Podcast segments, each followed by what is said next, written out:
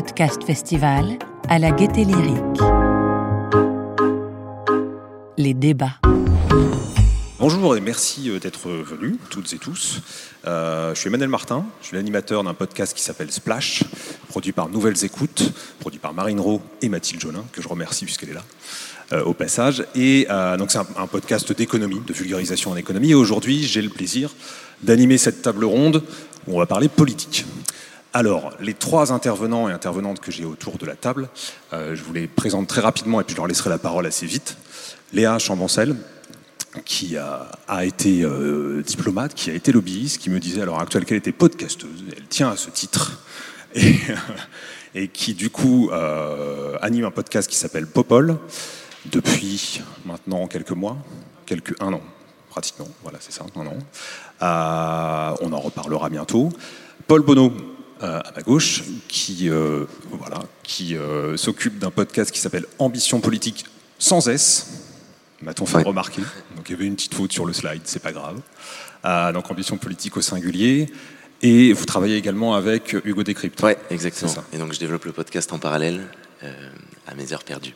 Voilà. Et enfin Violette Voldoir. Bonjour. Qui euh, travaille chez Radio Parleur, même rédactrice en chef de Radio Parleur. Voilà. Co-fondatrice et co-rédactrice en chef. Voilà. Qui, euh, est un, enfin, qui produit des podcasts qui suivent l'actualité des luttes. Si on dit ça comme ça, c'est bien Oui, je, je, développerai plus tard. Eh ben, très bien. Alors, je vais vous laisser la parole tout de suite en vous demandant justement, d'après vous, et euh, dans le contexte euh, qui est euh, la présidentielle dans six mois, là, euh, qu'est-ce que vos podcasts peuvent, justement, quelle est leur ambition puisqu'on commence à en parler, et quel, ce que vos podcasts peuvent apporter à, à, à l'information politique en général. Et puis ensuite, on, est, on rentrera un petit peu plus dans d'autres points particuliers. Voilà. Je ne sais pas qui veut commencer, Violette. Oui, je vais commencer puisque j'étais la, euh, la dernière à fermer le bal des, des présentations. Euh, Radio Parleur, c'est un podcast qui produit, enfin c'est une c'est une association euh, à but non lucratif qui produit des podcasts de reportages, des podcasts d'émissions, euh, mais aussi des podcasts de création sonore euh, et qui euh, attrape l'actualité par les luttes sociales. Donc nous, ce que nous voulons apporter pour la campagne présidentielle, c'est pas une interview de la future candidate ou du futur candidat qui gagnera l'élection. On s'en fout. Et de toute façon, ça n'aurait pas sa place chez nous. Pourquoi ça n'aurait pas sa place chez nous Parce que euh, c'est justement pas du tout la temporalité du podcast et parce qu'on n'a pas du tout vocation des... Enfin, dès, la création, j'ai envie de, de, dire, parce que euh, Radio Parleur s'est créé euh, dans la continuité d'un mouvement social. En 2016, c'était le mouvement social Nuit debout, et jusqu'à aujourd'hui, euh, je vois pas trop dans quelle temporalité et où ça pourrait trouver sa place. Et en fait, quand on parle de podcast politique, on parle souvent de podcast d'interview politique. Or, la politique, le politique, parce que c'est les deux. Moi, je, ne sépare pas les deux. Euh, bien sûr, il y a des formats, des temporalités, des modalités de récit différentes. Enfin, on ne va pas se raconter des histoires. Euh, ça peut se décliner de multiples façons. Et donc nous, on donne la parole à des gens euh, qui font de la politique, qui sont euh, des gens d'associations, qui sont des gens euh, du terrain, qui sont aussi des élus. Hein, c'est pas forcément uniquement des gens d'associations. Et ces gens, on les entend à vraiment plusieurs endroits de nos podcasts. On vous fera peut-être écouter un petit son tout à l'heure. Je vous ai mis de côté la grande Fatima Wassak que vous connaissez peut-être, qui est une femme. Non seulement elle a le verbe haut, mais en plus elle a le, le talent de mettre un, un bon coup de pied dans la fourmilière à chaque fois qu'elle prend la parole. Voilà, nous, c'est à ces personnes-là qu'on a envie de donner la parole. Et puis surtout, euh, ce que vous voudrez apporter dans le sillage de la présidentielle, c'est un peu autre chose que l'immigration. Voilà, globalement. Euh, c'est un petit peu autre chose que la laïcité. Bisous. Et c'est un peu autre chose que euh, Éric Zemmour. Voilà. Et donc, qu'est-ce qu'il y a en dehors? Eh bien, il y a tout un monde, c'est formidable, que, en fait, nous connaissons tous et toutes. C'est euh, les gilets jaunes qui reviennent sur les ronds-points, là. C'est aussi ce qui se passe au sein des formations politiques. Euh, là, euh, vous a peut-être pas échappé que ce matin, à Reims, Jean-Luc Mélenchon a dit quelques mots d'une fameuse union populaire. Il veut donc faire l'union de la gauche. Bon courage. Voilà, donc on voudrait essayer de parler de tout ça concrètement avec des gens qui sont experts, experts de leur sujet, mais qui n'ont pas forcément de statut, statut d'élu, statut de, de chercheur, chercheuse. Et donc ça, ça va constituer un, un faisceau d'émissions. On cherche de l'argent pour les faire. Si vous avez 10 euros euh, à mettre dans les cagnottes de Radio Parleur, c'est le moment. On voudrait développer ça à travers une série d'émissions qui s'appellerait Hexagone et qui irait chaque semaine dans une ville de France. C'était inspiré aussi d'une émission de France Culture, mais je la fais courte L'idée, c'était d'aller dans ces villes pour faire euh, des sessions micro ouverts, de récolter des paroles, et puis d'articuler toutes les émissions qu'on fait d'habitude, l'émission de reportage de l'actu des luttes, l'émission Penser les luttes euh, qui propose une analyse de l'actualité, et puis pourquoi pas une émission de création sonore dans cette ville autour des problématiques de mouvements sociaux de cette ville. Voilà, ça c'est le projet de Radio Parleur pour la présidentielle, en partenariat, si on trouve les sous, avec Bastamag et Politis. Ok. Ouais. Quel programme? Euh, nous, on, euh, sur Ambition Politique, on est sur un format pour le coup d'interview politique euh, qui peut aussi, je trouve, apporter quelque chose. Euh, on est parti d'un constat qui était, enfin, que moi j'ai beaucoup vu dans notre génération, une défiance importante vis-à-vis des hommes et des femmes politiques aujourd'hui. Et du coup, la, la question que j'avais, c'était qui sont ces gens qui ont encore la foi de s'engager en politique après quoi ils courent, parce qu'aujourd'hui, il me semble un peu plus évident que si on veut faire changer les choses, enfin, pas forcément plus évident, mais euh, enfin, de se tourner vers euh, l'entrepreneuriat, l'associatif, euh, le bénévolat, que vers la politique. Et donc, on est, tous les 15 jours, on échange avec une personnalité politique pour comprendre pourquoi elle s'est engagée en politique.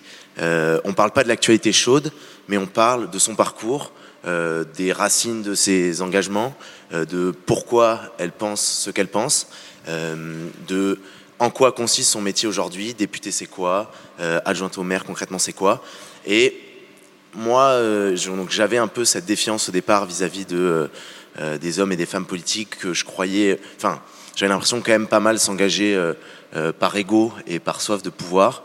et forcé de constater que, tout parti confondu, euh, les témoignages qu'on recueille montrent qu'il y en a quand même qui s'engagent, enfin, beaucoup s'engagent par croyance, par conviction, par volonté de faire changer les choses et pas forcément par, euh, par ego. Donc voilà, c'est un peu un recueil de portraits euh, de jeunes personnalités politiques parce qu'on on échange plutôt avec des jeunes, les gens qu'on ne voit pas habituellement. et donc, par exemple, Clémence Guettet qui est derrière beaucoup de choses chez Jean-Luc Mélenchon, euh, plutôt que Jean-Luc Mélenchon lui-même. Bonjour à toutes et à tous. Euh, je suis ravie d'être là. Merci de m'avoir invité. Je précise juste que, euh, au-delà de Popol, en fait, j'ai lancé en 2018 un des premiers podcasts politiques en France qui s'appelle Place du Palais Bourbon. Donc, juste pour faire l'historique, où en fait j'interviewe des députés aux abords de l'Assemblée nationale. C'est un format micro-trottoir où je les mets un peu face à leur vérité, sans notes, sans préparation, et euh, je leur pose des questions sur des thèmes d'actualité, mais pas que. Le dernier, par exemple, on l'a fait sur la politique des drogues, et je le fais en partenariat avec certaines, avec des associations. Juste pour précision. Popol, c'est un autre format. C'est un format d'actualité politique sur lequel je ne m'inscrivais pas auparavant, euh, qui est un format en fait euh, hebdomadaire dans lequel chaque semaine j'invite trois femmes en réunion non mixte à parler d'actualité politique. Ce sont trois femmes qui s'intéressent à la politique. Ça peut être des élus, ça peut être des personnes qui sont ministres, ça peut être des femmes qui sont euh, élus locales, nationales, députées, peu importe. Mais aussi des femmes qui s'intéressent juste à la politique et qui ont envie et se sentent légitimes d'en parler. Parce qu'en fait, il y a un, énorme enjeu euh, derrière ça. Et si je peux apporter quelque chose avec euh, ce podcast, en tout cas pour la présidentielle, c'est en fait on se rend compte que les Françaises et les Français s'intéressent à la politique tous les cinq ans, mais c'est faux. En fait, ce qui est intéressant, c'est de voir que les Françaises et les Français, moi je l'ai lancé il y a un an dans la perspective effectivement de la présidentielle pour couvrir aussi cette actualité importante de notre, de notre démocratie. Mais on se rend compte que finalement, les personnes qui s'intéressent à la politique s'y intéressent un peu tout au long. Parfois, on arrive quand même à rattacher certaines personnes au wagon au moment de la présidentielle. Mais globalement, il faut rappeler que la présidentielle est un moment important, mais ce n'est pas le seul. Il ne faut pas oublier que derrière la présidentielle, il y a aussi les législatives qui sont peut-être voire plus importantes que euh, la présidentielle en soi. Donc voilà, c'est assez important. Donc euh, donner la parole effectivement à des personnes qui n'ont pas forcément l'habitude de la voir. C'était aussi une volonté assez importante de ma part. J'avais pas envie de faire un truc avec que des rostas, même si parfois il y en a. Euh, L'idée, c'est vraiment de, permettre aux femmes qui ont envie de parler de politique de se saisir de cette question et de se dire ok, c'est aussi mon affaire, c'est aussi quelque chose qui régit notre quotidien, mon quotidien. J'ai envie d'avoir euh, la possibilité d'en parler. Ensuite, euh, sur, euh, sur la sincérité, parce que tu, tu, en parlais déjà, un peu et le fait aussi de faire intervenir des personnes euh, jeunes, ça c'est un enjeu très important parce qu'en fait on se rend compte et je pense que c'est une erreur, quelque chose qu'il faut casser un peu dans l'imaginaire collectif, c'est faux, les jeunes ne s'intéressent à la politique et on peut pas dire que les jeunes ne s'y intéressent pas, c'est pas vrai.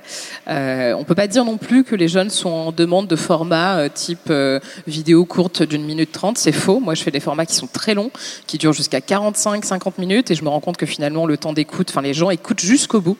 Donc ça, c'est aussi quelque chose sur lequel il faut vraiment insister et sortir un peu de ce fantasme de un, on s'intéresse pas, deux, euh, en plus on n'a pas le temps, on préfère rien foutre que euh, de regarder des trucs longs et écouter des choses longues.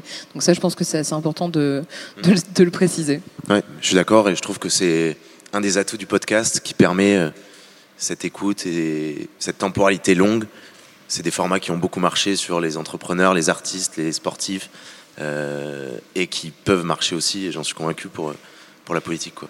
Et là où, euh, enfin, beaucoup de, aussi d'invités nous disent qu'ils sont un peu frustrés dans, dans, les interviews politiques traditionnelles de n'avoir qu'une ou deux minutes pour pouvoir exposer leurs convictions. Et du coup, bah, eux-mêmes rentrent dans le jeu de euh, donner une ou deux punchlines pour qu'ils en sortent un truc, euh, alors que là, ils ont peut-être plus de temps. Alors je rebondis à l'instant sur ce que vous disiez en fait tous les trois, mais sous une forme un peu différente. C'est que le podcast permet sans doute de faire entendre des gens euh, qu'on n'a pas l'habitude d'entendre. et permet aussi de les faire parler d'une manière qu'on n'a pas l'habitude d'entendre. Voilà. Est-ce que pour vous, ça semble quelque chose là aussi de crucial de déterminant, pourrait-on dire, de donner d'abord la parole à des femmes, à une génération plus jeune, à des gens qui sont des militants qu'on n'entend pas par ailleurs? Euh, et pourquoi, en fait, est-ce que le format du podcast vous paraît de ce point de vue-là le bon format bah, Le format du podcast, euh, bon, le format du podcast, il aide beaucoup, mais euh, il n'est rien sans une ligne éditoriale, en fait. Ça, euh, moi, je me méfie énormément de ce côté.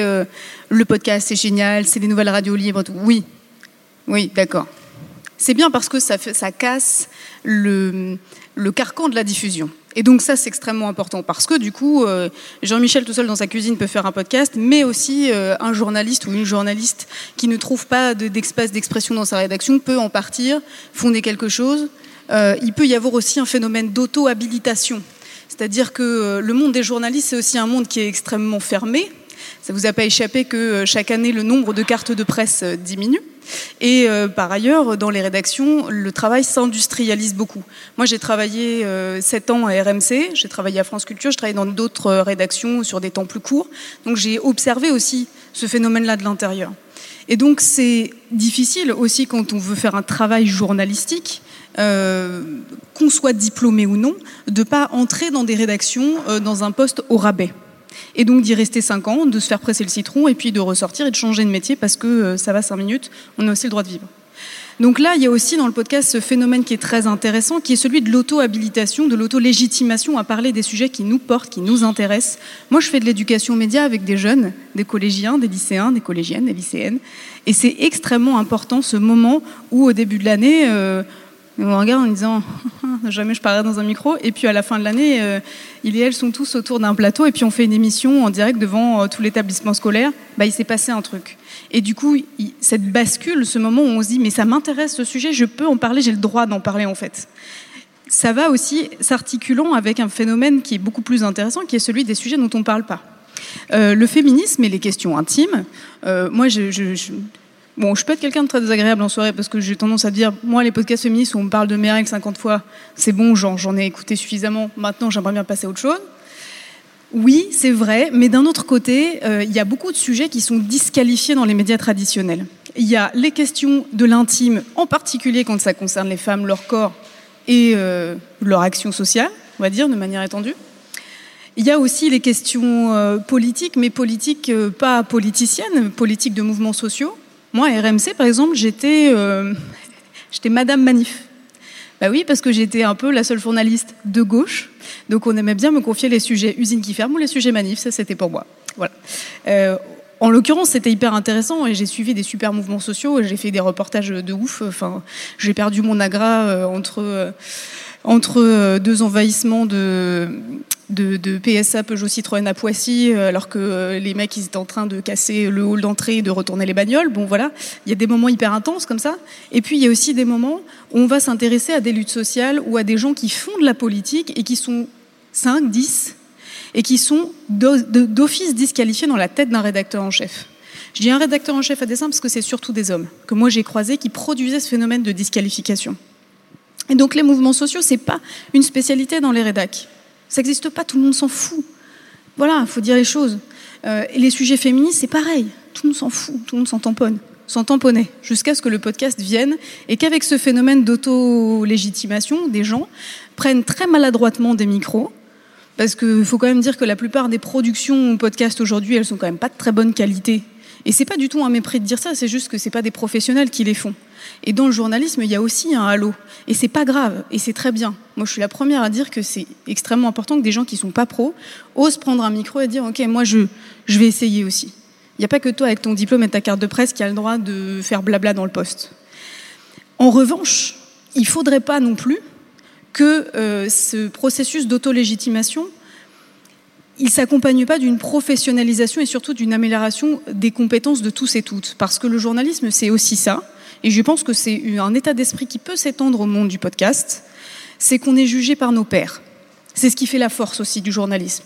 C'est que euh, aucun homme politique, normalement, aucun gouvernant, aucune institution euh, n'a le droit de, de, considérer le travail d'un journaliste et lui dire ceci est bien, ceci n'est pas bien.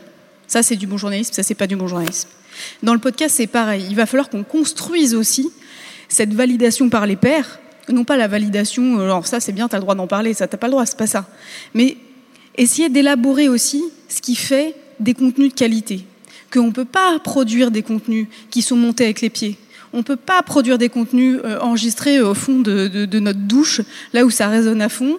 Euh, on ne peut pas faire des contenus où le son est enregistré dans un vieux téléphone pourri et que Ok, on a fait ça pendant le confinement. Moi aussi, j'ai fait ça sur cette caster, j'avoue. Pardon pardon pour euh, me mettre euh, en radiophonie, mais à un moment donné, c'est bien de, commencer à faire des choses et euh, d'avoir ce côté radio pirate, mais à un moment donné, faut, faut passer la seconde.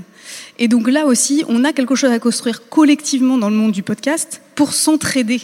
Parce que ça, ça viendra pas de l'extérieur. Il ne faudra pas attendre des formations super cool de la part des pouvoirs publics pour nous aider justement à mieux nous former pour améliorer la qualité de nos podcasts. Violette, je me permets de vous couper parce que Léa voudrait réagir à ça. Oui, je me permets de réagir parce qu'en fait, moi, j'ai voulu passer cette, euh, cette seconde étape. Euh, et je monte avec mes pieds, hein, concrètement. Mon podcast Popol, c'est moi qui le monte toute seule, euh, peut-être pas au fond de fond de ma douche, mais en tout cas dans ma petite chambre. Euh, je suis pas sûre que ce soit ouf hein, en termes de qualité, mais ça a quand même son impact et je crois que c'est audible. j'ai réfléchi hein, au moyen de passer effectivement cette vitesse supérieure et en fait aujourd'hui, dans le fonctionnement du podcast tel qu'il est en France, et euh, je pense que tu pourras le confirmer, si on passe pas en fait avec des espèces de partenariats avec des, des institutions privées ou des entreprises, on n'a rien en fait. Moi, si je veux de la thune aujourd'hui pour produire mon podcast, soit je passe par du crowdfunding, et je vais peut-être lever genre 5000 euh, balles, ce qui est très bien, hein, ça m'a permis quand même de produire un certain nombre de choses, mais ça ne permet pas de recourir à un monteur par exemple toutes les semaines, c'est pas possible. Soit je vais faire un partenariat avec une entreprise privée, et j'en ai pas envie. Parce qu'en fait, il y en a déjà qui m'ont approché. Et quand je regarde un peu ce que ces entreprises privées font, en fait, j'ai pas envie d'être associé à leur image. J'ai pas envie que un L'Oréal ou un, euh, j'en sais rien, euh, quelle, marque vienne en fait faire un peu de washing sur mon euh, sur mon dos. C'est pas possible en fait. Donc en fait aujourd'hui, j'entends bien, hein, j'adorerais moi pouvoir avoir les moyens de produire un truc pro, de pouvoir, je rêve de pouvoir louer des studios et de faire un truc où j'invite mes, mes mes intervenantes sur place et on puisse toutes les quatre autour de la table, être dans un truc bien foutu avec un monteur qui puisse. Bah non, pour le moment, je le fais sur Zoom.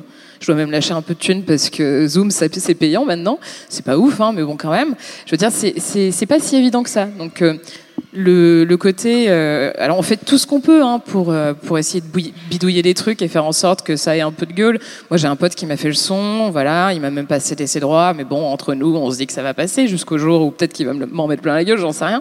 Mais enfin, c'est pas si. Enfin, je pense que le, passage à quelque chose de très professionnel demande de l'argent, et l'argent, on le trouve pas n'importe où. Surtout sur des, sur des contenus comme ça. Donc, euh, c'est pas évident. Euh, j'entends ce que tu veux dire, mais euh, je pense pas qu'il faut que ce soit non plus totalement un frein. Et avant que les choses s'organisent, comme tu le disais, par rapport à l'organisation avec les pairs, etc., ça va prendre du temps. Ça risque de prendre énormément de temps. Et moi, pareil, j'ai été approché, par exemple, par certains studios de podcast. Il y en a avec lesquels j'ai pas envie de bosser. Parce que je trouve que leur éthique ne correspond pas aux produits que je fais depuis des années et j'ai pas envie de, faire ça à ma communauté, en fait. Donc aujourd'hui, j'ai pris une décision. Je vais continuer le podcast, mais je vais prendre un taf à côté. C'est, le seul moyen. Donc du coup, ben, je continuerai à le faire un peu avec mes pieds, mais au moins, j'aurai pas besoin de dépendre d'entreprises privées ou que sais-je pour euh, produire mon contenu. Ça, c'est la grosse faiblesse du monde du podcast. Juste un mot, nous, on a conçu justement Radio Parleur euh, en bossant à côté. Parce que euh, c'est une vraie lacune. Aujourd'hui, c'est du pognon dans le podcast, il y en a, mais il n'est pas là. Voilà, il est ailleurs. Donc euh, oui, nous on bosse sans marque, c'est un financement 100% indépendant, Radio Parleur, il y a aussi du don, euh, on fait aussi de l'éducation média, ce qui permet de financer une partie de notre activité. Et la troisième jambe euh, de, notre modèle économique, ce sont des prestations, mais uniquement pour des clients qu'on choisit. Et donc du coup, il y en a pas beaucoup. Et donc du coup, c'est pas des entreprises privées. Et donc du coup, bah, on marche peu, du coup on est pauvre, voilà globalement. mais on a quand même réussi au bout de cinq ans à créer quatre postes en CDI à temps plein euh, là, on va élargir les embauches. Maintenant, on a un budget pige. Donc, ça, n'aurait pas été possible, si tu veux, s'il n'y avait pas eu une solidarité entre médias indépendants. Et en fait, c'est ça aussi qui est important, c'est de considérer les gens qui font du podcast comme, alors, des médias, des automédias, je ne sais pas comment il faut les appeler. D'ailleurs, laissons les gens se définir eux-mêmes. Mais par contre, il faut que cette solidarité, elle existe. Et euh, moi, il y a certains studios de podcast pour lesquels je n'irai pas bosser non plus. Voilà, soyons clairs, euh, qui ne correspondent pas à mon éthique. Mais à un moment donné, il faut savoir se, euh, il faudra qu'on s'unisse aussi pour justement que ces studios de podcast, dont on ne citera pas le nom, mais voilà, je vous le dirai après si vous voulez, euh, qu'ils ne prennent pas toute la place. Parce que justement, c'est eux qui vont imposer leurs conditions tarifaires, ils vont imposer leur sujet, ils vont imposer leur format. Et moi, ça, je ne suis pas du tout d'accord. Alors, bon, je vais laisser la parole dans un instant à Paul qu'on n'a pas entendu depuis longtemps. Donc, euh, mais est-ce que l'amateurisme, pour le dire de manière un peu crue, de certains formats de podcast n'est pas aussi un atout tout simplement pour euh, faire venir à ce type-là de format, d'information, etc., des gens qui seraient euh, très euh, peu intéressés par le journalisme en général et par le journalisme politique pour ce qui nous concerne?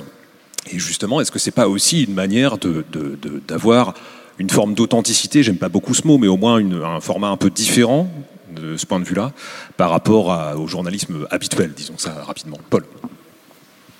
Hmm, enfin, moi, je peux répondre juste avec ma propre expérience, mais euh, enfin, j'ai 25 ans, euh, j'ai pas de, enfin, j'ai peu d'expérience en journalisme, même si je suis journaliste, j'ai fait une école de journalisme. Euh, et quand je propose à des hommes et femmes politiques de venir intervenir dans le podcast, ils sont au départ un peu surpris parce que c'est pas le type normalement de médias dans lequel ils vont, quoi. Et donc je vois qu'il y en a qui disent tout de suite non parce qu'ils se disent bah non, euh, je vais pas avoir le même impact que sur BFM, que sur euh, euh, même que sur France Info, alors que c'est à, 6h20 et que personne ne va les écouter. mais il y en a d'autres qui sont sensibles à ce mode de, de, parole, à cette possibilité de s'exprimer dans, dans la durée et qui bah, viennent avec beaucoup d'envie. Oui, je crois que tu as raison. C'est vraiment, euh, ça permet de, casser les codes en fait. On en parlait tout à l'heure un peu en, introduction, pardon. Déjà sur nos, formats, en tout cas moi et toi, Paul, on en parlait. Je sais pas si tu fais ça aussi, mais on tutoie les gens tout de suite. Ça casse le code. Enfin, ça donne un côté plus authentique, plus sincère. Et autant on peut se dire que c'est euh, vraiment que de la façade, mais en fait on se rend compte, enfin moi je me rends compte, euh, je me rends pardon avec le temps, que lorsque on tutoie une personne, il y a quand même une, quelque chose qui tombe. C'est une réalité. Enfin, je sais pas si vous avez déjà joué au, jeu où vous mettez des défis à la con, euh, où vous devez vous voyer euh, vos potes. Bah, tout de suite, vous n'allez pas leur parler de la même manière. Vous n'allez pas juste changer le vouvoiement, enfin le tutoiement en vouvoiement. Vous allez employer des termes différents. Vous allez euh, avoir une façon de parler qui impliquera un peu de distance. Et, ça, mine de rien, c'est vrai que c'est assez intéressant. Et typiquement, je me vois pas faire ça sur sur LCI. Voilà, clairement, je vais pas débarquer sur LCI et dire euh, salut, euh, tu vas bien, euh, Najat ou que sais-je? Non, ça, ça, passera pas quoi. En revanche, sur le podcast, ça permet de passer. Et aussi autre question à laquelle je n'ai pas répondu tout à l'heure, mais qui me semblait très importante. en fait, moi, si j'ai choisi le podcast, c'est aussi parce que j'avais pas le choix. en quelque sorte. Tu vois, tu disais, bon, pourquoi avoir choisi ce format? Est-ce que c'est un format qui permet de faire les choses différemment, etc. Non, c'est juste un format qui euh, était le seul format qui me semblait déjà accessible euh, techniquement pour moi. Parce que, puis parce que j'aime bien, j'avoue, j'aime bien la voix. La vidéo, enfin, ça m'emmerde un peu, je, suis moins, euh, moins sensible. La voix, c'est quelque chose qui me plaît beaucoup. Donc l'audio, j'ai un, un, un rapport affectif avec l'audio. Donc je voulais plutôt faire ça, parce que c'est plus simple aussi. Et parce que, en fait, le format que j'ai créé n'existait pas il n'y a aucun format qui permet à des femmes de s'exprimer en politique. Et je pense que si je l'avais pitché à n'importe quel, euh, n'importe quel média, et comme tu le disais tout à, tout à l'heure, et c'est très vrai, il y a quand même un entre-soi journalistique. Je veux dire, moi, la seule fois où j'ai pu pitcher un, un projet à RFI, j'ai appris derrière par un pote que s'il m'avait reçu, c'est parce qu'il voulait des conseils sur comment monter un podcast, parce qu'ils allaient lancer le leur. Ah bah super, merci quoi.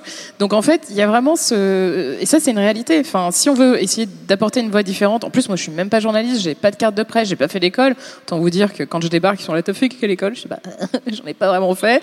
Euh, c'est parfois mal perçu. C'est vrai qu'il y a un peu ce côté corporatiste en France, et c'est une réalité dans les médias, qui fait que ben, on n'entend pas toujours euh, des personnes extérieures et que si on veut produire, et sur les thématiques aussi, qui prennent pas dans les médias traditionnels, si on veut commencer à apporter une voix dissonante, c'est le seul moyen en fait. Oui, je suis d'accord, et c'est donc euh, permis, je trouve, par le enfin, le tutoiement peut être un outil.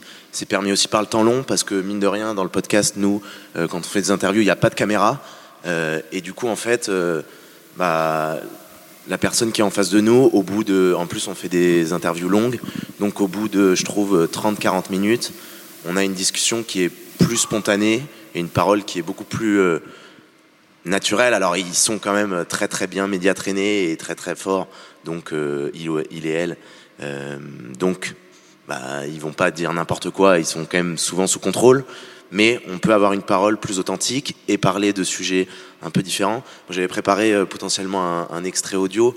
Euh, on évoque, euh, nous, pas mal sur Ambition politique, le sexisme, les violences, le racisme qu'il peut y avoir en politique.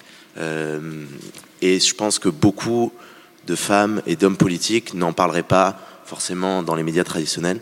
Donc, ouais, sur les libérations de la parole.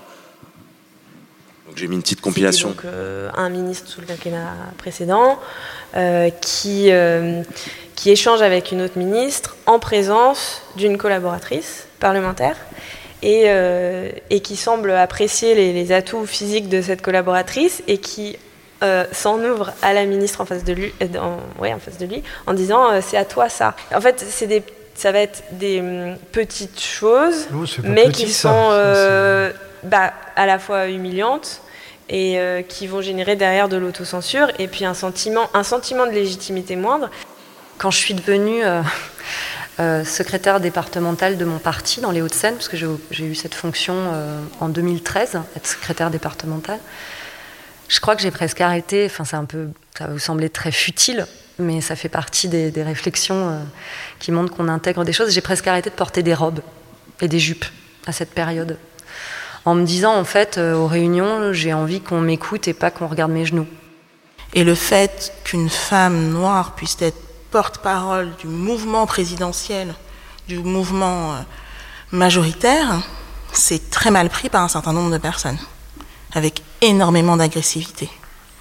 Donc j'ai reçu, enfin je reçois régulièrement des messages racistes, j'ai reçu un certain nombre de menaces de mort à caractère raciste, des messages d'incitation au suicide de temps en temps pour changer un petit peu la, dynamique. Voilà, c'était trois extraits différents de trois euh, personnes différentes qu'on a reçues sur le podcast. Mais donc voilà, oh, et ça c'est arrivé plutôt vers la fin à chaque fois de notre discussion parce que c'est pas des Elsa Fossillon qu'on entendait sur les jupes à la fin quand, quand on a coupé le micro elle m'a dit oula mais je, j'en reviens pas que j'ai parlé de ça parce que euh, enfin, j'étais un peu en dérapage incontrôlé. D'habitude, je, je parle pas du, enfin, j'aurais pas du tout évoqué ce, sujet-là spontanément. Violette, je voudrais aussi t'entendre là-dessus, mais juste une, question dont on avait commencé à parler par écrit en préparant ça, c'est la, la, connivence qui peut exister entre justement des invités politiques, alors pour le coup, euh, ce dont on parlait à l'instant, c'est-à-dire des professionnels de la politique, et leurs intervieweurs. C'est généralement quelque chose qui horripile euh, en fait, moi, par exemple, n'importe qui à l'heure actuelle, j'ai l'impression, qui s'intéresse de près ou de loin à la politique et qui voit des euh, journalistes que je ne citerai pas avoir une forme de connivence très marquée avec les gens qu'ils reçoivent en faisant semblant de les pousser dans leur retranchement tout le temps, etc. Enfin, je suis sûr que vous voyez ce dont je parle. Est-ce que paradoxalement, et je vais me faire un peu l'avocat du diable, le podcast peut pas aussi tomber là-dedans si on a une trop grande forme de proximité, une proximité trop forte avec les gens que l'on reçoit? Oui. Voilà. Euh, oui, oui, bien sûr. C'est en fait, ce que moi, ça m'exaspère d'un point de vue euh, d'auditrice, de téléspectatrice, de lectrice. Euh, ça m'a beaucoup agacé pendant la campagne présidentielle, toutes les couvertures sur Emmanuel Macron. On aurait pu en faire une tapisserie. Euh, c'est extrêmement hypocrite en réalité, puisque euh, le boulot, euh, le travail de journaliste politique, moi j'ai fait quelques remplacements au service politique de, France Culture. J'ai pas une très grande expérience du journalisme politique. J'ai un peu traîné aux quatre colonnes, j'ai un peu fait des reportages en meeting, c'est hyper chiant. j'ai un peu fait des trucs beaucoup plus intéressants qui est de rencontrer des militants de tous les partis, que ce soit des militants de droite, des fillonistes à l'époque du, du Penelope Gate. Enfin voilà, j'ai travaillé sur des périodes comme ça extrêmement différentes sur des campagnes, pas sur des campagnes. Et euh, malgré le fait que le journalisme politique ne soit pas mon métier, euh, moi je vois bien quel est le, cœur, le cœur de la machine en réalité. Vous développez un réseau. En particulier quand vous travaillez autour d'un parti politique. Parce que généralement, les journalistes politiques, en fait, ils suivent les activités d'un parti donné. D'ailleurs, ils peuvent en changer. Ça arrive très souvent qu'on passe de. Euh, on suit bon, le PCF, grand-chose à suivre malheureusement, mais la France insoumise ou les écolos, et puis deux ans plus tard, on va suivre plutôt la droite. Voilà. Ça, c'est l'activité des journalistes politiques. Et donc, forcément, bah, quand on est journaliste politique, on fait des déj. On est dans des groupes de déj avec d'autres journalistes politiques. Et donc, c'est pas facile d'avoir des places en déj. Donc, on, se les garde, on se les garde bien parce que hein, on est content d'avoir des infos. Et donc, il y, a aussi une connivence qui se. Qui, en fait, ce n'est pas encore de la connivence, c'est une sorte de vague complicité professionnel, mais qui tire vite du côté de la complicité affective. Parce qu'en fait, euh, c'est des boulots qui sont très durs. Journaliste, euh, en plus journaliste politique dans une rédac, c'est dur. C'est dur. Même quand on n'est pas dans une rédac, c'est dur. C'est beaucoup de taf. Et il faut se taper d'aller faire tous les meetings, toutes les conventions. Je vous assure que, je vous assure que c'est pénible. Et puis c'est vachement en prenant. Et quand on est euh, collaborateuriste parlementaire ou élu, bah c'est pareil en fait, on n'a pas de vie. C'est très dur. Donc il y a aussi une, complicité dire de, de, de textoteurs de nuit euh, qui se met en place. quoi. Et ça, il faut vraiment s'en méfier et c'est hyper important de se souvenir toujours, de se ressouvenir de pourquoi, en fait, on entretient cette complicité pour avoir des infos. Parce que finalement, les affaires stratégiques, euh, bidule qui a couché avec machin, que c'est pour ça qu'il n'a pas voté sa loi, que s'en fout. On s'en foutrait si ça ne nous concernait pas, parce que la dite loi, ben en fait, elle n'est pas passée parce qu'il manquait 14 euh, putains de voix pour pouvoir la, faire passer. Voilà. Donc, il faut jamais oublier que ce qui concerne des sortes de petites stratégies ou des petits bisbilles entre personnes dont nous avons connaissance, nous, à notre place de journaliste politique, quand on l'occupe et qu'on l'occupe bien, il faut jamais perdre de vue, et il faut faire le tri en permanence. On est une guerre de triage, et ça, je vous assure, c'est une charge mentale de ouf. Et donc là, sur les plateaux télé, normalement, si vous écoutez par exemple le, billet politique de France Culture euh, sur la, dans la de culture, le billet politique de Frédéric Saïs ou de Stéphane Robert, qui sont deux journalistes politiques tout à fait excellents, vous sentirez pas cette connivence parce qu'ils sont beaucoup plus dans l'analyse. Eux n'oublient pas ça, jamais. Et à l'inverse, eh bien évidemment, euh, ça donne des trucs un peu froids. Donc, euh, bon, voilà, c'est là où, si vous voulez, la connivence, elle peut être dangereuse, parce que quand on oublie, quand on passe ce Rubicon-là et qu'on omet de donner certaines infos, ou au contraire qu'on balance certains trucs sur euh, des, des, adversaires, des gens qui sont nos sources, et qu'on perd une forme de discernement, on peut tomber dans une forme de connivence qui, qui se mélange avec de la complicité, et puis ça peut aller carrément jusqu'à la connivence idéologique. Voilà. Ça, Jean-Michel Apathy, il en a été l'un des, des principaux représentants quand même pendant, très longtemps. Bon, il est un peu en train de devenir de gauche, donc c'est rigolo. Sur la fin, c'est marrant. Hein. maintenant, il est contre les violences sexuelles et tout. Ouais, voilà. Enfin, genre, donc du coup, on est, on peut devenir autre chose qu'un vieux con. Enfin voilà, c'est quand même rassurant. Donc ça, c'est bien. Et donc là où, enfin, je, je, terminerai par là, mais le podcast peut, peut apporter quelque chose de frais mais en même temps, il ne faut pas, à mon sens, tomber dans la connivence inverse, c'est-à-dire euh, entretenir une forme de familiarité, parce qu'en réalité, ce sont les gens qui nous écoutent, qui sont euh, euh de cette familiarité-là. Et moi, je, je voilà, il faut jamais oublier que que ce soit euh, de la neutralité apparente, que ce soit de la de l'analyse, quelle que soit la posture qu'on a, qu'elle soit amicale, confraternelle ou je ne sais pas, il faut jamais oublier quel est l'objet finalement, à quoi elle sert? Et si elle sert tout simplement à faire passer un homme ou une femme politique pour sympathique, euh, à mon sens, on se trompe complètement euh, de fonction. Et là, on tombe dans complètement autre chose que le podcast ou le journalisme politique. Euh, ouais, alors moi j'ai pas du tout le même rapport aux, euh, aux, personnalités politiques parce que je crois que je suis pas dans le même, euh, comment dire, euh, dans la même recherche d'information. Moi je suis pas à la recherche du scoop, je suis pas à la recherche de la petite info, justement pour comprendre comment se passent les choses, parce que je, je n'écris pas l'article moi-même, donc euh, je, je, je, veux, je peux intervenir ponctuellement dans certains médias pour venir analyser la, politique et l'actualité politique, mais j'en fais pas mon, métier. Moi, j'ai une relation euh, de confiance qui se crée avec euh, avec mes interlocutrices, parce qu'en l'occurrence, ce sont essentiellement des femmes avec lesquelles je travaille, sachant que là, j'ai travaillé pendant sept mois sur un ouvrage sur la question de la place des femmes en politique. Donc, j'ai créé un rapport d'intimité euh, fondamental, voire nécessaire pour la rédaction de cet ouvrage. Parce qu'il me fallait rentrer dans une dimension très intime, très très personnelle avec les femmes que j'ai euh, que j'ai interviewées pour pouvoir effectivement comprendre euh, l'ampleur des difficultés auxquelles elles font face lorsqu'elles sont femmes en politique. Et c'est assez intéressant parce que finalement, j'ai je me suis retrouvée ensuite dans des situations où j'ai dû les interviewer pour certaines d'entre elles et au-delà des podcasts et de, ce livre que je, viens de terminer, euh, j'ai une activité de streameuse politique. J'interviens sur un, un, format sur Twitch qui s'appelle Backseat avec Jean Massier, Usul et euh, Gaspard G. Et en fait, chaque semaine, on a des invités politiques. Et il se trouve que je me suis retrouvée effectivement à devoir interviewer pas mal de ces meufs que j'avais interviewées pour mon bouquin et avec qui, du coup, j'avais quand même enfin, créé un rapport euh, d'amitié presque assez, euh, assez important. Mais je sais faire la part des choses, c'est-à-dire euh, effectivement quand euh, elle débarque en studio, je lui claque la bise, euh, enfin pas pendant le Covid, mais euh, je, je, fais un check avec le coude, le truc très cool. Euh, et après, arrivé en studio, je les pas forcément. C'est-à-dire que typiquement, lorsqu'on a reçu euh, Daniel Obono, que je connais assez bien, bah voilà, je lui ai mis des douilles, quoi, comme à tout le monde, en fait, comme je l'avais fait la semaine d'avant avec Philippe Juvin, même si Philippe Juvin était particulièrement misogyne, donc du coup, ça crée pas, forcément, ça crée pas le même rapport. Et pareil, quand on a reçu Sandrine Rousseau, qui est quelqu'un par ailleurs que j'apprécie énormément et que j'ai soutenu publiquement après, bien après, parce que moi-même, je, je, j'en étais pas certaine de le faire, lorsqu'elle a gagné, euh, a remporté le premier tour, pardon, de la, de la primaire des écolos.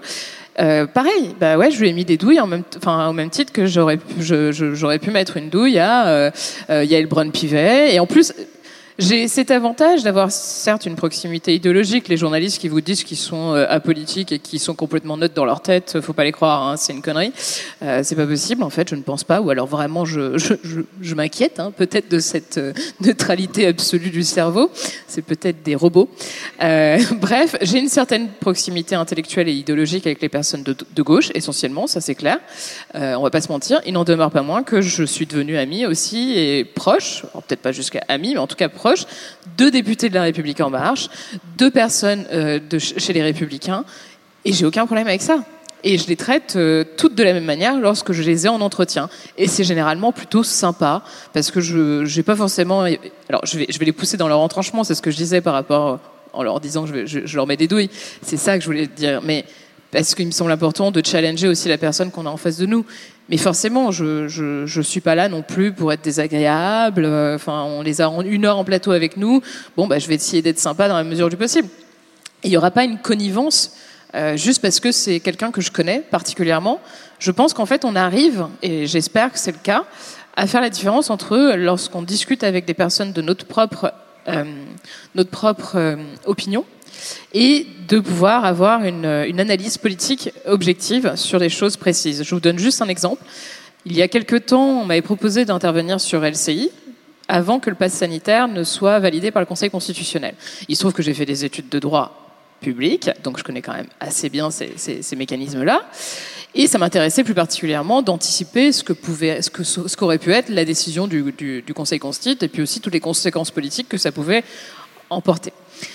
Donc ils me proposent d'intervenir en plateau, je leur dis ouais, super. Et puis après ils me rappellent et ils me disent euh, ah oui, on a oublié de vous demander, vous êtes pour ou contre le pass sanitaire? Et là, je leur ai dit, mais franchement, c'est une question à la con, parce que ça vous regarde pas. Euh, ça regarde pas vos auditeurs et vos auditrices. Et si vous m'appelez pour ça, en fait, c'est pas la peine. Et c'est là la différence entre le média d'information et le média d'opinion. Et moi, ce que j'essaie de faire tant bien mal, même s'il y a quand même cette proximité avec les personnes que j'interviewe, c'est de faire du média d'information à mesure du possible et ne pas tomber dans le média d'opinion. Même si on sent que j'ai cette fibre plutôt marquée à gauche, évidemment, c'est difficile de s'en cacher. Et je ne m'en cache pas, parce que ça semble important aussi d'être sincère avec ses auditeurs et ses auditrices. Moi, quand j'ai dit typiquement que je soutenais Sandrine Rousseau pendant notre deux tours, il y a plein de gens qui m'ont envoyé des messages en me disant merci. En fait, merci parce qu'au moins on sait, on est au courant. Voilà, on sait que tu es pro-Rousseau, que tu vas peut-être être plus sympa avec elle pendant cette période, ce qui n'a pas forcément été le cas non plus. Mais voilà, je trouve que c'est quand même important de, préciser ça et de sortir de cette logique. On peut quand on est journaliste, arriver à prendre le recul nécessaire et intervenir sur ce sur quoi on nous propose d'intervenir. Moi, je suis intervenu pendant un an sur euh, France Info TV. À aucun moment, j'ai donné mon avis personnel sur euh, le fond d'un projet politique. Mais j'ai donné mon avis, voilà, ma vision des choses en termes de stratégie politique et de toute l'analyse que je pouvais donner. Là-dessus Hum, moi, j'avais un rapport un peu différent. Euh, enfin, je rêvais pas du tout d'être euh, journaliste politique. Euh, C'était plus un regard de citoyen que je portais à la création de, ce, podcast-là. donc, je côtoie très peu d'hommes et femmes politiques et pour, enfin, pour l'instant. Donc, je suis peut-être un peu moins pertinent sur ce, cette relation-là qu'on peut avoir de, de connivence en tout cas là sur le podcast, c'est vrai que moi je j'essaye de faire, enfin c'est dur, mais de, faire attention à se dire, euh, on, essaye de créer un climat de bienveillance, euh, on tutoie. Euh, et vu qu'on les laisse, on, on, les laisse s'exprimer en longueur, donc on relance pas tout le temps. Enfin, on les on les stoppe pas tout le temps, on les coupe pas. Dans quelle mesure est-ce que c'est pas aussi à chaque fois trop Enfin, je donne peut-être pas assez de, de répondants. C'est quelque chose euh, sur lequel je m'interroge. Euh, On peut aussi s'interroger ouais. sur le fait que les médias traditionnels sont toujours là. Elle est chercher la petite bête, à leur enfin, les interrompre, leur couper la parole. Enfin, c'est un peu, c'est usant en fait. Ou à faire du Sonia Mabrouk. Voilà. Oui, voilà, exactement. Et à demander enfin... à Sandrine Rousseau si elle pratique la sorcellerie. Ou elle répond oui, hyper voilà, intelligemment. Exactement. Voilà on tombe vraiment. La question, c'est aussi de se savoir est-ce que nous, on est trop sympa ou est-ce que eux sont trop relous, quoi? Enfin, c'est aussi la question, quoi. Ouais. Est-ce qu'ils devraient pas être un peu plus sympas et laisser les gens s'exprimer et pas être là? Alors, euh, enfin, euh, oui, l'exemple que tu donnes de Sonia Mabrouk avec Sandrine Rousseau, c'était scandaleux, quoi. Mais même. je sais pas euh, si c'est une question de forcément d'être sympa. C'est juste de pas être dans une posture de d'inquisiteur ou d'inquisitrice pour faire avouer les hommes et les femmes politiques, euh, comme si, enfin, c'est lunaire en fait d'être dans cette posture. Enfin, quand on est face à Marine Le Pen qui raconte 14 conneries à la minute, c'est pas difficile. Ou alors face à quelqu'un qui a des affaires, ah, je pense à tous les députés, pas forcément de la REM, mais qui ont des affaires de harcèlement sexuel euh, qui, les, qui traînent derrière. Bon, euh, c'est important d'être dans une posture aussi un peu, enfin, quand on a Jean-François Copé en face de soi. Moi, je l'ai fait une fois, Jean-François Copé faut être un peu faut, être un peu droit quoi voilà parce que si on est trop sympa en fait juste on fait pas l'interview donc il y a aussi des personnalités qui sont accoutumées à ça mais euh, qu'est-ce qu'on cherche à leur faire dire et surtout qu'est-ce qu'on cherche à, à, à, à, leur faire admettre euh, dans quelle séquence on se trouve qu'est-ce qu'elle raconte aussi cette interview euh, d'avoir euh, un tomate Venou euh, qui lui dit bah, oui, mais j'ai pas fait ma déclaration d'abord. Ou euh, d'avoir Cahuzac qui les yeux dans les yeux. Moi j'étais là j'ai vécu de l'intérieur ce truc de Cahuzac à RMC c'était c'était vraiment fabuleux. Euh, ça, a foutu un bordel monstrueux dans la rédaction. Mais oui, en fait, les interviews politiques avec des personnalités à qui on cherche à faire avouer des trucs, en fait, elles sont exceptionnelles, mais elles prennent quasiment toute cette forme-là. Et euh, c'est, en fait, c'est hyper épuisant. Parfois, il y en a qui n'ont rien à avouer. Enfin, voilà, c'est juste super chiant. Enfin. Mais justement, enfin, tu disais la connivence. Enfin, on ne tombe pas forcément dans la connivence. Moi, je trouve ça bien de dire, moi, je soutiens tel ou tel, ou j'ai de la sympathie pour tel ou tel candidate ou candidat, parce qu'en en fait, Sandrine Rousseau, même si on l'aime bien, moi, j'adore Sandrine Rousseau. Et il euh, y a des gens à qui, même si on les aime bien, eh ben, on va pas aller les chercher sur les mêmes choses que si on les aime pas.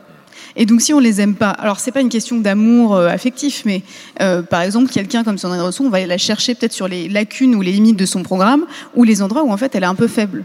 En vrai, sa candidature était hyper faible sur plein de trucs. Son programme était oui, Voilà, oui. son programme euh, à Saint-Rosso. Voilà, super. Moi, je lui ai dit, hein, typiquement, je lui ai dit, demain, vous arrivez à l'Elysée, enfin, euh, je peux pas vous croire que vous allez euh, résister aux attaques, euh, des lobbies, etc. J'y crois pas une seconde, quoi. Et comment tu lui fais aussi dire qu'elle est passée d'une candidature témoignage, où on lui a dit que candidature témoignage, horrible cette expression, en gros tu, viens parler des meufs, voilà c'est cool, euh, à une candidature qui a fait quand même frémir euh, Yannick Jadot, et où euh, bah, en il s'est dit, oulala, je vais devoir compter avec, euh, je vais devoir compter avec les meufs et dire que moi aussi je suis féministe.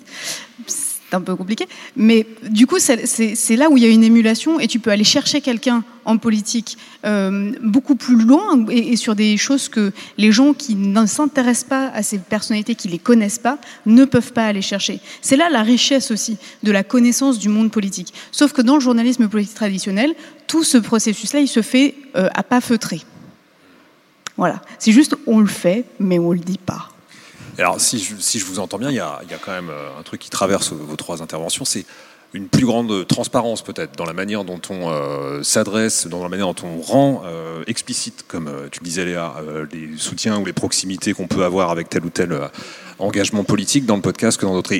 Ça sera peut-être ma dernière question parce que j'aimerais bien qu'on ait le temps de prendre quelques questions de la salle. Il y a un micro qui va passer à cet effet euh, pour vous trois. Est-ce que vous pensez, c'est une, une ambition très euh, grande, hein, mais que le podcast peut euh, parvenir à changer aussi la pratique plus généralement du journalisme et notamment du journalisme politique pour ce qui nous concerne?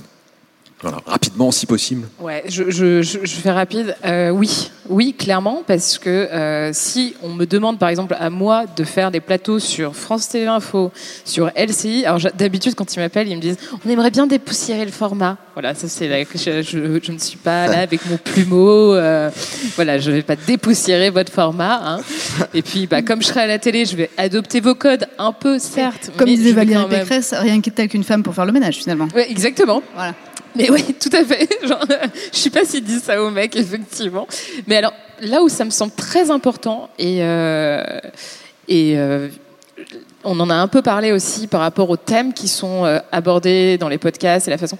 Alors, je vais, peut-être vous dire un truc qui va vous sembler chelou, mais euh, comme c'est déjà le cas en politique, la prédominance masculine implique un exercice excessivement genré du pouvoir qui fait qu'on va avoir un côté euh, très martial, très vertical, euh, faut gueuler, euh, faut s'imposer. En fait, dans les médias, c'est pareil. Pour la simple et bonne raison, et encore plus dans les médias où on parle de politique. C'est parce que ce sont essentiellement des mecs, et quand ce sont des meufs, généralement, bah, elles, elles sont obligées pour tenir euh, d'adopter ces codes. Donc je pense très sincèrement qu'en apportant une parole différente, et que ce soit soit des meufs qui se saisissent du format podcast et décident de faire des interviews politiques, et du coup on va plus être dans le euh, à taper sur la table, enfin bon bref, on a quand même... Moi je le vois sur Popol, hein, le fait que ce soit quatre femmes qui interviennent, c'est vraiment cool quoi.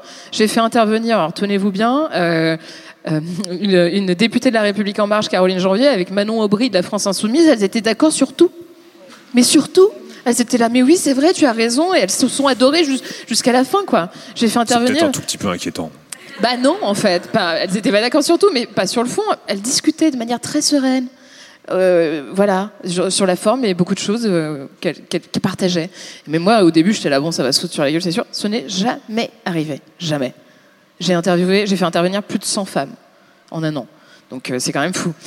Donc ce que je veux dire, c'est que en apportant une parole différente et des codes différents, et je dis pas que ce sont que les femmes qui peuvent le faire, hein, pas du tout. Je, parle juste de l'aspect en dégenrant peut-être le journalisme politique tel qu'on le connaît aujourd'hui.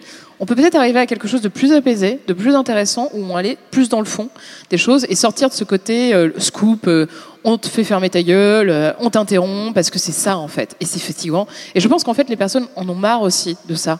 Elles ont plus envie de ça. Le débat Zemmour-Mélenchon, c'était ça.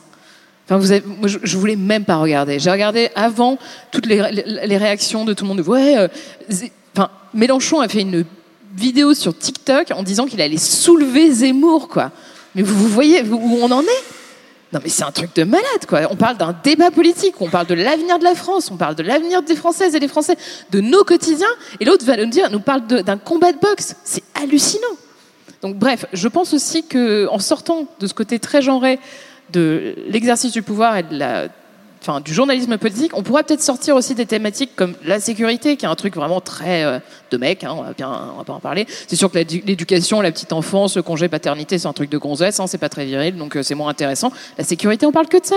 Mais que de ça. Et pourquoi? Parce que c'est des vieux mecs qui sont encore là à essayer de montrer qui euh, pisse le plus loin. Et c'est une réalité. Enfin, je suis désolée, je suis très cru dans ce que je dis, mais vous prenez euh, Xavier Bertrand qui fait euh, son annonce de programme, sécurité, sécurité, sécurité. Le lendemain, qu'est-ce qui se passe? Emmanuel Macron va sur son territoire pour venir parler de sécurité, de sécurité, de sécurité. Voilà, on entend parler que de ça. Pourquoi? Parce que ce sont des thèmes très masculins, très virilistes, où ils ont le sentiment où euh, s'ils parlent plus fort que l'autre, s'ils arrivent avec des mesures encore plus vénères que l'autre, et eh ben ils vont asseoir leur pouvoir, ils vont montrer qu'ils sont là, qu'ils sont forts, que c'est des mecs et qu'ils vont pouvoir gérer la France. Je pense que ça, là, tout le monde en a marre. Il faut absolument changer, changer de ce côté, enfin sortir de ce côté genré et des formats alternatifs sont vraiment le seul moyen, je pense, pour sortir de ça. Parce que, a priori, les médias traditionnels n'ont pas envie d'en sortir.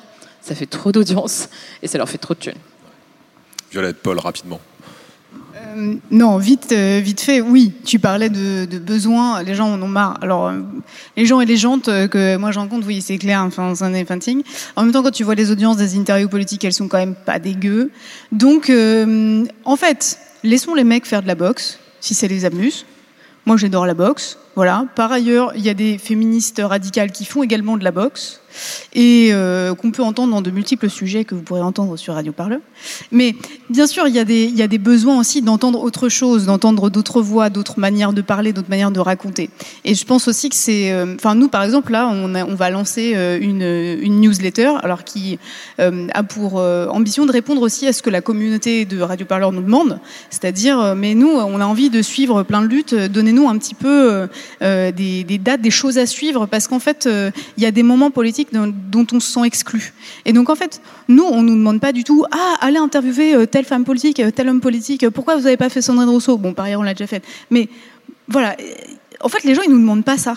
Nous, ils nous demandent, c'est quoi les trois moments, euh, les trois manifs qui vont se passer euh, à Paris ou à côté de chez moi, et qui vont parler d'écologie, et qui vont parler de féminisme, et qui vont parler des sages-femmes qui sont en lutte, euh, des femmes de chambre, des femmes de manière générale, du climat de manière générale, ou d'une usine qui a besoin qu'on se mobilise pour la défendre. Voilà. C'est ça aujourd'hui les besoins qui nous remontent à nous. C'est certainement pas euh, d'aller faire une bataille de saucisses euh, sur euh, BFM en prime time et repousser tout ce qui ressemble de près ou de loin d'intelligent à 23h minuit. Ça, c'est non. Et ben voilà ce que le podcast peut éventuellement apporter. C'est-à-dire qu'à l'heure où Zemmour et, et Mélenchon font une bataille de sabre laser, vous pouvez éteindre la télé et écouter un podcast. Voilà je suis d'accord sur le besoin de, quelque chose de plus apaisé, de différent. Là, en ce moment, sur Hugo Décrypte, on est en train de se demander euh, est-ce qu'il faut qu'on fasse des interviews euh, des candidats euh, ou pas Et donc, on échange avec pas mal d'abonnés. Et à chaque fois, le message qu'on a, c'est on veut pas de combat de boxe. enfin, les débats politiques, ça m'angoisse, ça me stresse je veux un truc. Enfin, donc du coup, on, à voir comment on peut faire. Et le podcast, de ce point de vue-là, peut apporter quelque chose de complémentaire. Et j'ai l'impression que c'est le mot complémentarité aussi que tu, que, enfin, c'est que ça résumait aussi peut-être euh, ce que tu voulais dire. Euh, à la fois donc sur le plus de bienveillance, enfin, un truc plus apaisé, des thèmes euh, qui soient des thèmes autres, et peut-être creuser plus en profondeur et avec euh, des, invités euh, différents. Et il faut pas oublier aussi que le podcast peut toucher d'autres gens qui consomment moins les médias traditionnels, euh, qui consomment moins la politique aussi, parce que la politique est forcément omniprésente sur les médias traditionnels. Donc là, on peut peut-être aller parler à des gens, y compris jeunes, de politique. Alors c'est en effet un truc que j'avais en tête, on n'a pas eu l'occasion d'en parler, mais donnons la parole aux gens, puisqu'ils sont là, les gens. donc il y a sûrement des questions qui vont être posées. Allons-y, le micro vient vers vous.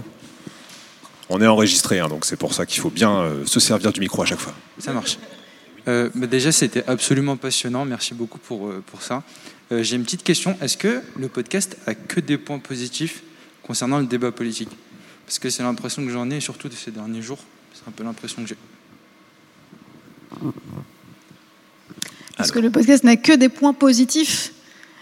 Par rapport à ce qui se fait déjà euh, dans les médias mainstream, donc les débats, euh, c'est ça que vous voulez dire? Euh, Non, en fait, ce que je veux dire, c'est le, le, fait de. Le podcast, c'est un format long. Je trouve que ça permet de déplier le temps, un peu de, de prendre le temps, tout simplement. Et j'ai l'impression que j'y vois que des points positifs, dans le sens où on va prendre le temps d'apprendre quelque chose ou quoi que ce soit. Mais enfin, je pense qu'il doit y avoir quelque chose de négatif et j'arrive pas à le trouver. Et par exemple, j'ai eu une petite piste avec le le côté euh, sympathique, le fait d'associer le sympathique à une personne et d'oublier un peu tout ce qu'elle propose. Donc euh, voilà. Moi, je vois peut-être déjà une, enfin, un premier. C'est pas vraiment un point négatif, mais c'est une limite qu'il faut pas oublier. C'est que la télé, les médias traditionnels restent quand même un moyen de toucher énormément de gens. Et tu parlais tout à l'heure des audiences, des débats politiques à la télévision. Euh, bah voilà, il reste euh, énorme et c'est peut-être aussi ces formats-là qu'il faut, euh, on va pas dire dépoussiérer, mais qu'il faut renouveler.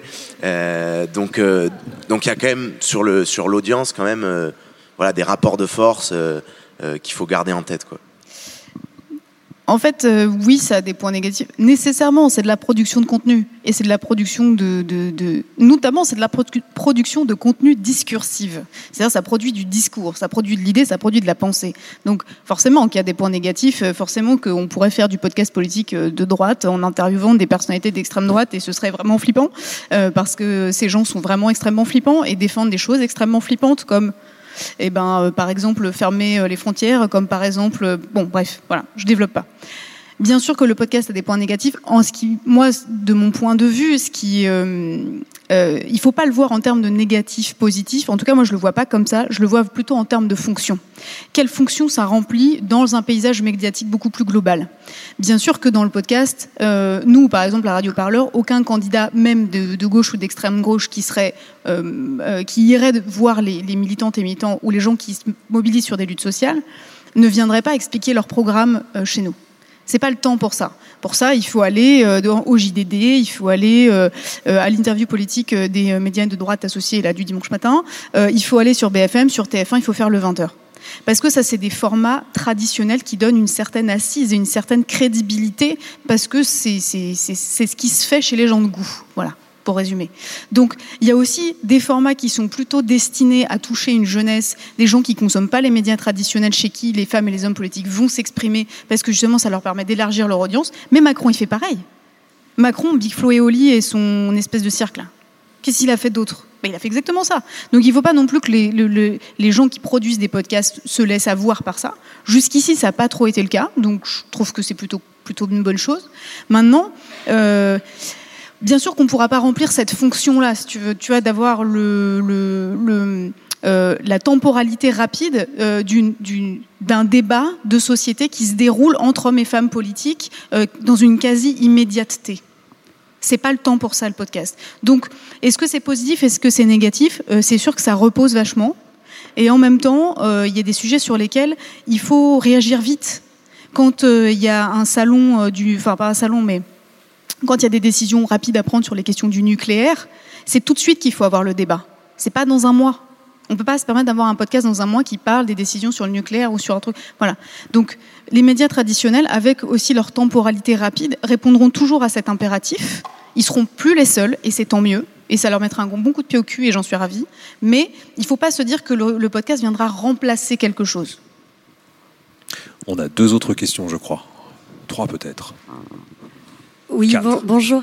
Alors, euh, bon, moi, vous me rassurez énormément parce que euh, j'ai vu euh, les chiffres des intentions de vote des 25-30 ans. J'ai vu également l'abstention chez, chez, les jeunes et les vieux qui écoutent les médias traditionnels et qui votent également.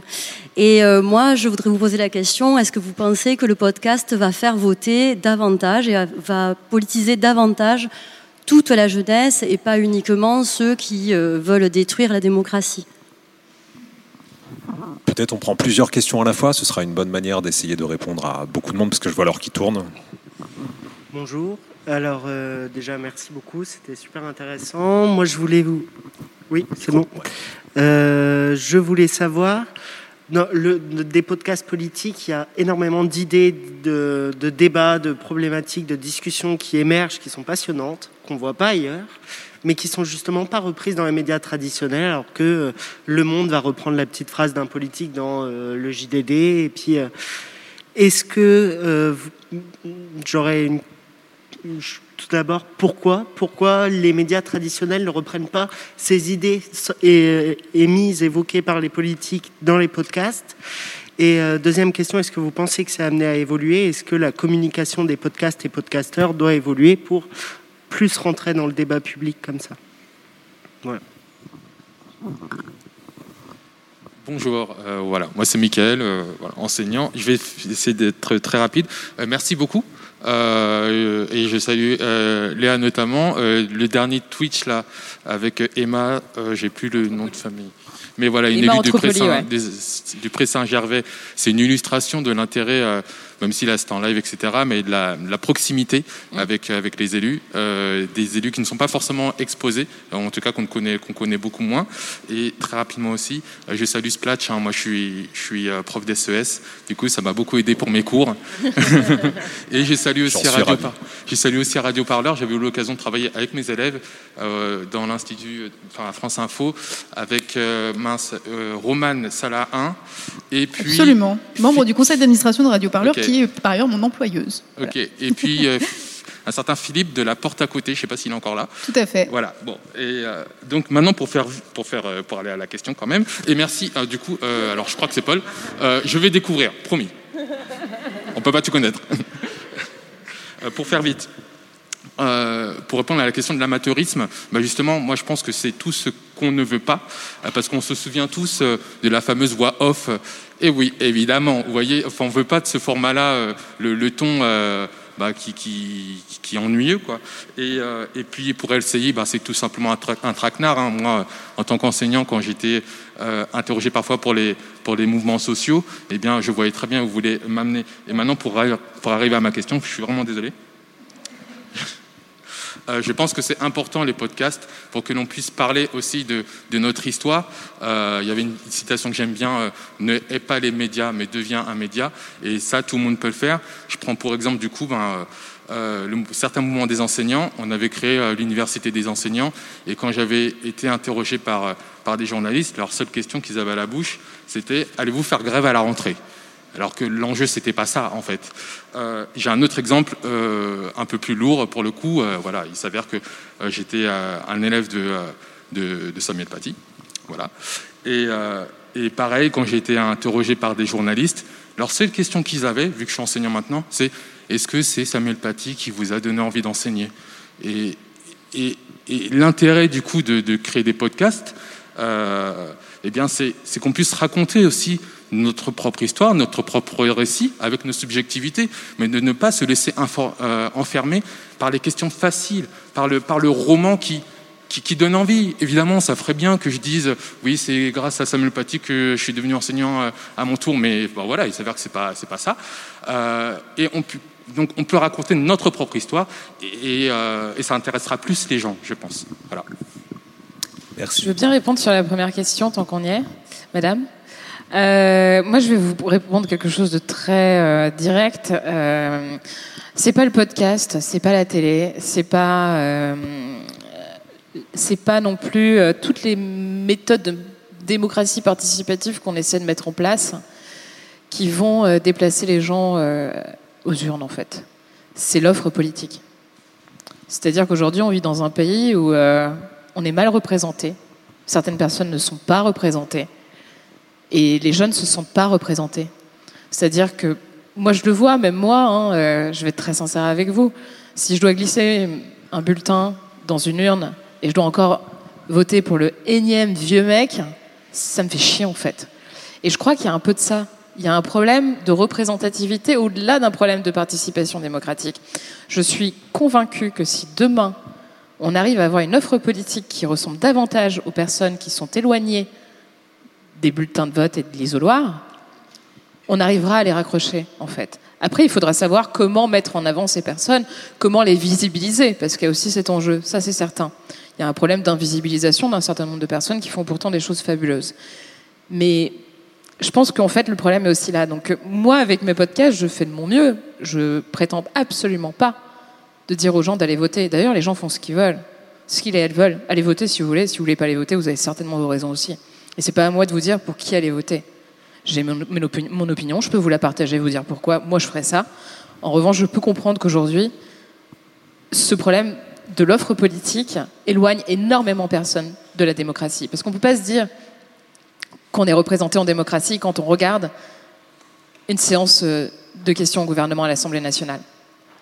Sur le, enfin, sociologiquement, parce que nos élus sont quand même très éloignés sociologiquement de ce que nous sommes, toutes et tous. Et aussi sur le fond des débats. Je veux dire, enfin, quand on voit les élus qui sont obsédés, mais alors obsédés, mais journalistes aussi, parce qu'en fait, c'est des potes et ils parlent à peu près tous des mêmes trucs, par le wokisme. Non, mais franchement, quoi. Enfin, moi, la, culture woke, j'ai découverte il y, a plus il y a vachement plus longtemps, et je pourrais vous en parler certainement mieux que toutes ces personnes-là. Léa, il va falloir qu'on. Pardon, mais voilà. Juste pour vous dire que je pense pas que c'est comme ça qu'on va. C'est pas la formule magique. Vraiment pas. Je donne la parole à Violette et Paul rapidement, il nous reste une minute à peine.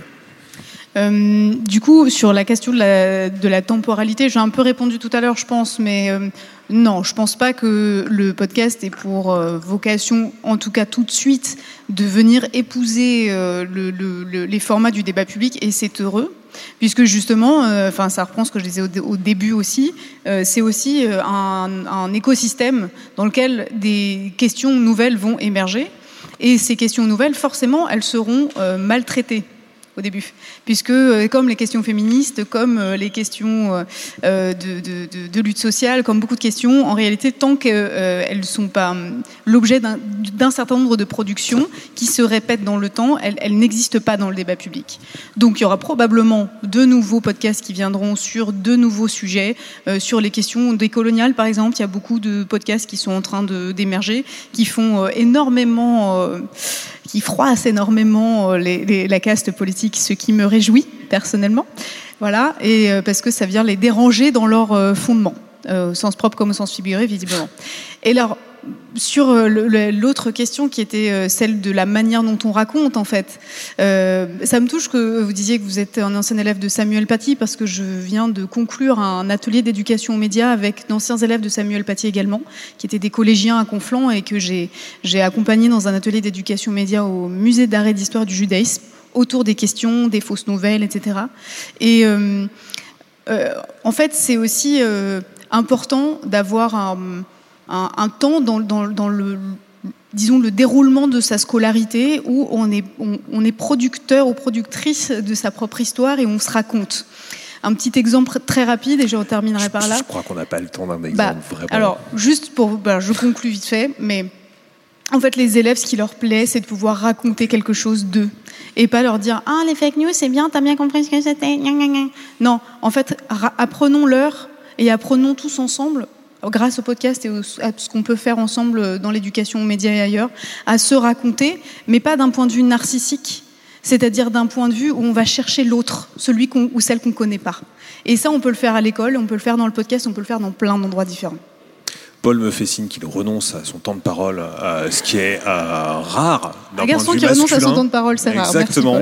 Bah, J'en profite juste dans 20 secondes pour vous annoncer, chers auditeurs de Splash, qu'on va faire aussi une série politique, Splash Politique. Ce sera 8 euh, épisodes en euh, décembre et en mars à destination de, des thèmes qui sont dans la campagne ou tout à fait orthogonaux à ça. Ce sera fait par Fanny Marlier. Merci beaucoup à toutes et à tous. Merci à nos intervenants. Et on cède la place à d'autres tables rondes. Merci.